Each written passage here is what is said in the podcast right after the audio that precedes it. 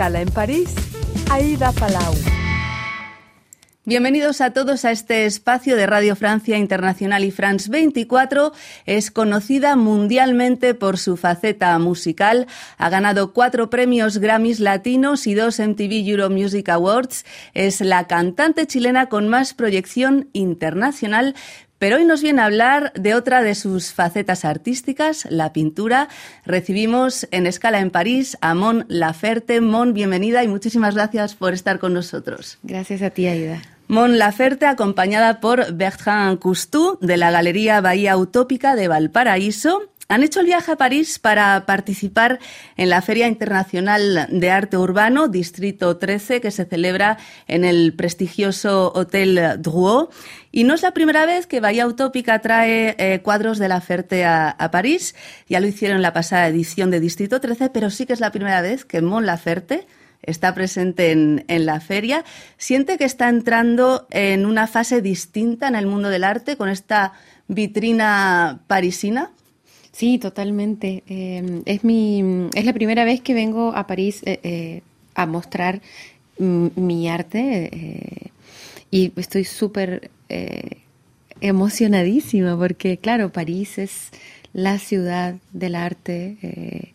entonces, poder presentar mis obras aquí en una feria tan importante, de, además de, de, em, de street art, ¿no? que es también bastante actual, creo yo, ¿no? Es como mostrar eh, lo que hago, pero en un contexto, eh, hoy las calles están invadidas y ocupadas por el arte y eso también es algo que, me gusta mucho. Porque no solo pinta en lienzos, sino que también se ha lanzado a hacer eh, murales, ¿no? En, en las calles. Sí, creo que es uno de los de las expresiones de arte hoy que más me emociona, que es como que el arte puede llegar fácilmente a toda la gente. Eh, ya no está solo en, en, las galerías o en los museos, sino que también está ahí eh, para, para, ser visto y apreciado por todo el mundo. Porque hizo unos murales en Valparaíso, si no me equivoco, He con hecho... la ayuda de, de, un dúo que también va a estar presente en, en esta feria, ¿no? Mm. Sí, sí, he, tenido colaboraciones con, con, con, los chicos de Un Color Distinto, eh, que son unos artistas de Valparaíso. He hecho murales en, en Chile, en México, hice uno en Los Ángeles. he tenido algo de experiencia en murales. Mm. Eh, Bertrand, Bahía Utópica, que apuesta por el street art em, desde la meca chilena, ¿no? Del arte urbano que es eh, Valparaíso. Mm. Em, trae aparte de las propuestas de, la FERTE a otros artistas chilenos, eh, J.P. Neira, Lobsang Durney, Cristian Castillo, la dupla de arte urbano justamente de la que hablábamos, Un color distinto, y el muralista Etienne Cristofanini. Exactamente. Eh, son artistas con mucha personalidad, algunos ya con una gran trayectoria, mm. eh, reconocidos. ¿Qué tienen en común todos estos artistas? Tienen en común primero de coincidir con la línea de la Feria de Arte Urbano, son artistas que no son necesariamente eh, oriundos del, de la técnica del arte urbano del street art, pero tiene, todos cumplen con los requisitos de una línea que va muy, mucho con el pop o con el arte urbano de la calle de callejero. Entonces, un color distinto, la dupla, gracias a ellos, nos encontramos y conocimos a Mon Laferte. Eh, ellos, ellos son realmente uno de los mejores artistas callejeros con gran murales en Valparaíso esta vez no pudieron venir porque tuvieron una guagua, entonces no, no podían viajar. Y tenemos el Etienne Fanini, que él es académico de, de, las Bellas Artes al principio, pero que se, después trasladó en el trabajo callejero, y trabaja con tinta.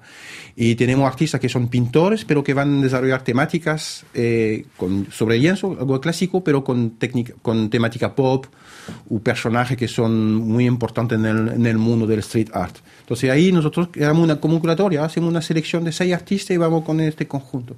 Y con Mon Laferte el, el, trabajo, como la conocimos primero como muralista y después nos mostró su lienzo, su pintura, su trabajo, encontramos que era bueno presentarla ahí, lo hicimos el año, el año pasado, la feria anterior que finalmente se hizo en enero, entonces repetimos esta vez y esta vez vino además con lienzos que son más eh, trabajados como street art, con mucha intervención, con mucha graffiti. Y hay una información importante que mañana también la MON va a pintar en vivo en la feria. Entonces, ahí se, porque la feria organizó, liberó un muro dentro del, del Druo que va a dejarlo a los artistas que participan de la feria para hacer un gran eh, esquí donde cada uno va a tener un pedazo de muro y la mañana va a pintar. Van a poder disfrutar de, mm. del trabajo en directo de, de Mon. Eh, Mon, como artista plástica, eh, bueno, usted empezó la carrera como música, ¿no? Como cantante.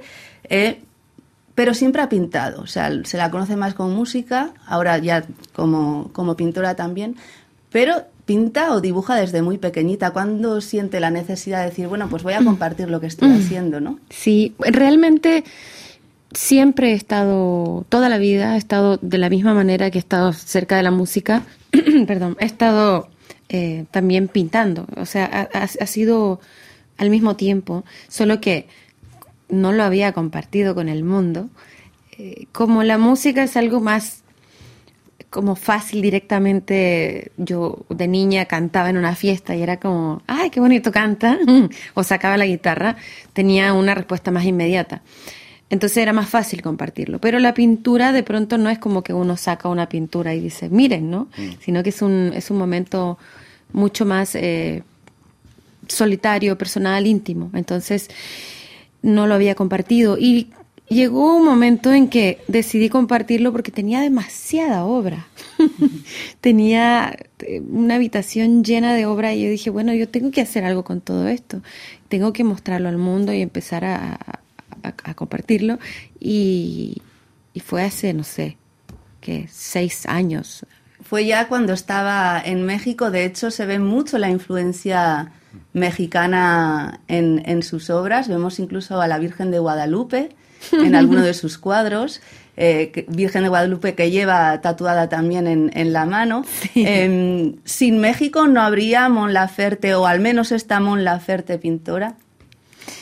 Em, yo, o sea, eh, eh, pinto desde que soy pequeña, pero, pero México tiene una gran influencia, obviamente. Vivo hace 15 años en México.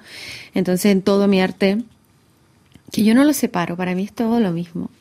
son, yo me expreso eh, y ya sea la música o la pintura, pero eh, México tiene una gran, influencia porque México es súper colorido, tiene mucha cultura y entonces es bien difícil que eso no, no se impregne en, en mi obra, en mi sentir, en mi corazón. Hay una representación recurrente de sus cuadros, que es una niña o una mujer. ¿Son autorretratos? Sí, son más que autorretratos eh, de mi eh, físicamente tiene que ver muchos son tienen que ver con esa con esa niñita eh, que todos llevamos y mm, eso em, también escribe, ¿no? hablábamos antes de que, bueno, hay un poco de graffiti en, en los cuadros, escribe frases. Hay una de las propuestas en las que escribe puta. Dígame, explíquenos. Eh, sí, ha estado haciendo mucho ruido justamente porque mm, siempre hay comentarios a través de redes en donde te, nombran y te dicen, lo primero que hacen para ofenderte como mujer es decirte puta. Y entonces eh, ha estado haciendo mucho eco en mí y empecé a recordar todas las veces que me han dicho puta a lo largo de mi vida, incluso gente cercana, gente querida, eh, me acuerdo mucho de las palabras de mi abuela, que ella desde el amor, pero de una ignorancia, me decía que no saliera a la calle vestida así porque me podía pasar algo malo y, que me podían tratar como una puta. Y como esta culpabilidad que tenemos eh, que las mujeres, que, se, que, que, yo sentí a lo largo de mi vida, eh, que si me agarraban las, las nalgas en la calle, o me gritaban algo, yo decía, a lo mejor es mi culpa. Porque, llevo minifalda, por porque me vestí como una ¿Cree que, ha cambiado esto o está cambiando? No, yo creo que sigue igual. ¿Siguen creo los que, patrones? Sí, siguen, siguen, siguen. Pero por lo menos somos más conscientes, creo yo. Creo que estamos, eh, hablamos de esto, ¿no? Antes era algo que ni siquiera se hablaba. Em, ¿Qué encuentra en la pintura que no le da la música? eh, la pintura me, me, da unos momentos de, de éxtasis, de gloria, eh, en solitario, en silencio, que es algo que a veces la música no, no lo encuentro tan fácil, que sí, sí está cuando estoy en el estudio, que es un trabajo solitario y meditativo, pero el escenario es todo explosión. Y la pintura es mucho más... Eh, un proceso muy íntimo, ¿no? Del principio al final íntimo, lento, contemplativo, y es un tipo de éxtasis que encuentro ahí, eh, pero más meditativo. Eh, Bertrand, ¿en qué corriente inscribiría la propuesta de Mon Laferte? lo corriente, los historiadores del arte lo describen después, cuando ha pasado las cosas. Eh, más allá del, del, oficio de la Mon, porque se nota, nosotros cuando empezamos a invitarla a exponer, nos dimos cuenta que ella sabía pintar, se notaba que pintaba desde mucho tiempo, hay cosas que no son casuales, que se repiten, entonces hay firmas, la forma de pintar los ojos, todo eso pero el lado moderno va con la temática y va con los colores utilizados y la libertad. Tiene una libertad. Yo lo he conversado con muchos artistas que son más clásicos y que son casi envidiosos. Dicen, oye, pero Lamont pinta con una libertad que nosotros no tenemos. ¿Cómo lo hace? ¿Cómo se le da la autorización de escribir encima de la tela? ¿Cómo darle tanto color? Bueno, hay una influencia así mexicana fuerte. Es, es cierto, se nota. Si uno presenta un trabajo, creen que es mexicano se nota hay muchas cosas. Bueno, de hecho ya lo es, mm, porque tiene la nacionalidad, me comentaba, ¿no? Pero después, eh, nosotros como guerrilla siempre nos preocupamos también del discurso y del contenido que dan los artistas. Entonces trabajamos un poco con artistas que son puro decorativos, nos gusta cuando viene un discurso detrás, que viene algo y con la mon, eh, eso también. Entonces, eh, tal vez tendremos pronto un corriente que tendría a la vez un contenido, porque también un cierto activismo, el feminismo, todo eso. Entonces, yo no la voy a categorizar, los expertos lo podrían categorizar. Bueno, yo lo que hago es la monstruo porque vale la pena. Nos mm. queda muy poco tiempo. Yo les quería preguntar por ese no a la Constitución en Chile, porque sé que Mon ha estado muy comprometida socialmente con el estallido social y con todo este proceso. Muy brevemente, ¿esto no ha servido para nada o es un punto y final, un punto y aparte o un punto y seguido? Muy brevemente. Yo voy a ser muy breve. Quiero decir que estoy muy triste. Me puse muy triste el día de las elecciones con el resultado. Creo que a los humanos nos cuesta mucho, nos da miedo salir de la zona de confort. Eh, y el miedo siempre es un enemigo y nos paraliza. Y mm, entiendo por qué la gente tuvo miedo.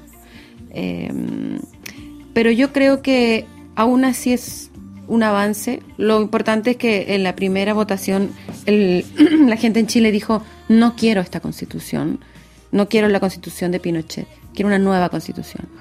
Esta no fue, el, también hubo mucha fake news, mm. pero eh, eh, será otra. Yo, yo tengo fe de que será otra. Sí, va al cambio. Sí, lo miedo a lo cambio también. Cambios, cambiar es siempre difícil. Siempre es complicado. Al principio decía, ah, sí, por supuesto. Y al momento de tener que elegir, oh, sí, hay, unas posturas más Y puede una manipulación del miedo en Chile que terrible, mm. que feroz. Bueno, tenemos que terminar ya. Muchísimas gracias. no nos queda más tiempo. Nos queda el tema para este debate para, para otra ocasión.